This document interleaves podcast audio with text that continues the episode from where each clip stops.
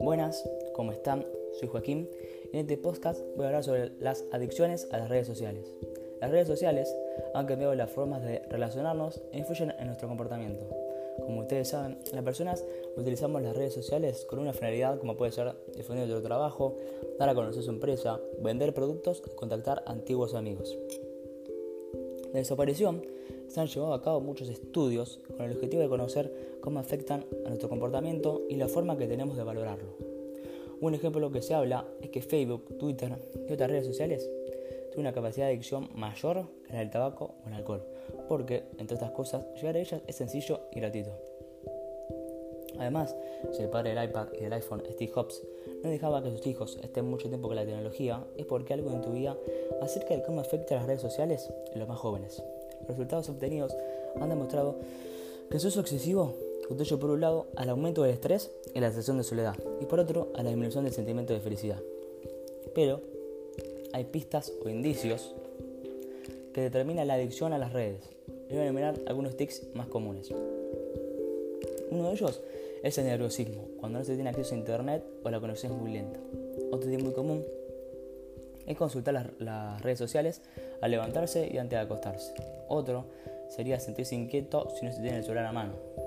Otro también es caminar utilizando las redes sociales o utilizarlas mientras conducimos.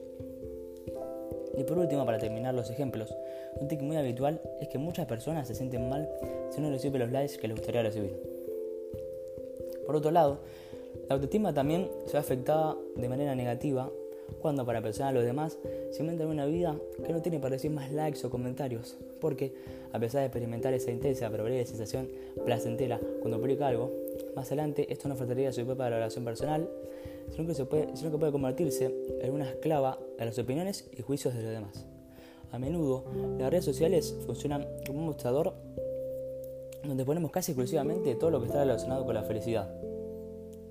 En el fondo, la adicción a las redes sociales indica una necesidad que no tenemos cubierta. Ahora bien, las redes sociales no son malas ni peligrosas, sino el uso que hacemos de ellos. Por esto, tenemos que tener en claro hasta qué punto son prioridad en nuestras vidas.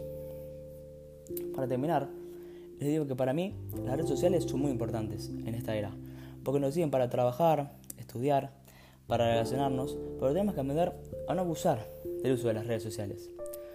Yo les recomiendo dos documentales en Netflix que hablan sobre este tema. Uno de ellos se llama Nada es privado y el otro El dilema social. Bueno, espero que les haya servido este tema y bueno, hasta la próxima.